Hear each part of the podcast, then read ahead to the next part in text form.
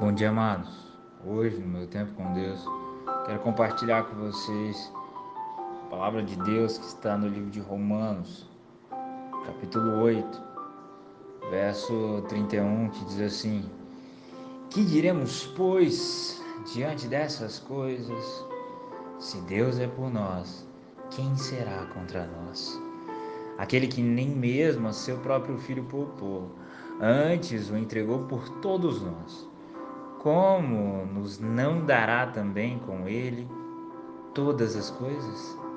Quem tentará acusação contra os escolhidos de Deus? É Deus quem os justifica. Eu quero falar hoje sobre dificuldades que nós passamos ao longo dessa vida. Muitas são as intempéries do dia a dia. Sim, as dificuldades elas elas podem ser grandes Cada um tem uma cruz para carregar e existem momentos que parece que a nossa cruz está muito pesada. Mas eu quero dizer para você que, por maiores que sejam as dificuldades, por mais pesado que pareça o seu fardo, Deus é maior. Deus é maior e mais forte. Ele venceu a morte para nos trazer vida Se você tem Deus ao seu lado, nada pode te parar.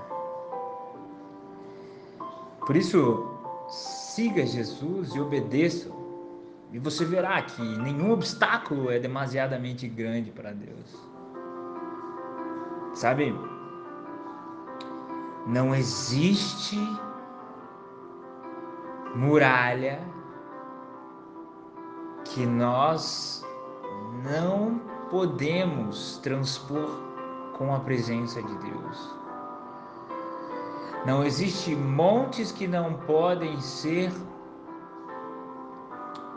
transpostos quando você está na presença de Deus.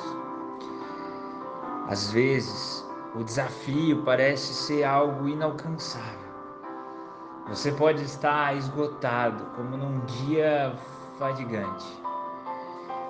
Você pode estar sem um pingo de racionalidade, mas se você tiver um ponto de espiritualidade, fechar os seus olhos e pensar em Cristo, elevar os seus pensamentos aos céus, você já é mais forte do que você inteiramente racional. Não importa o que venha contra nós, se nós estivermos alicerçados em Deus, o verdadeiro Deus, nada atrapalhará os planos de Deus para nós. Por isso, busque a presença de Deus e saiba que Ele é contigo todas as vezes que você o busca. Seja forte, corajoso ou corajosa.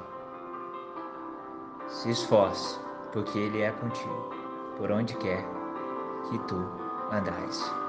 Que Deus te abençoe.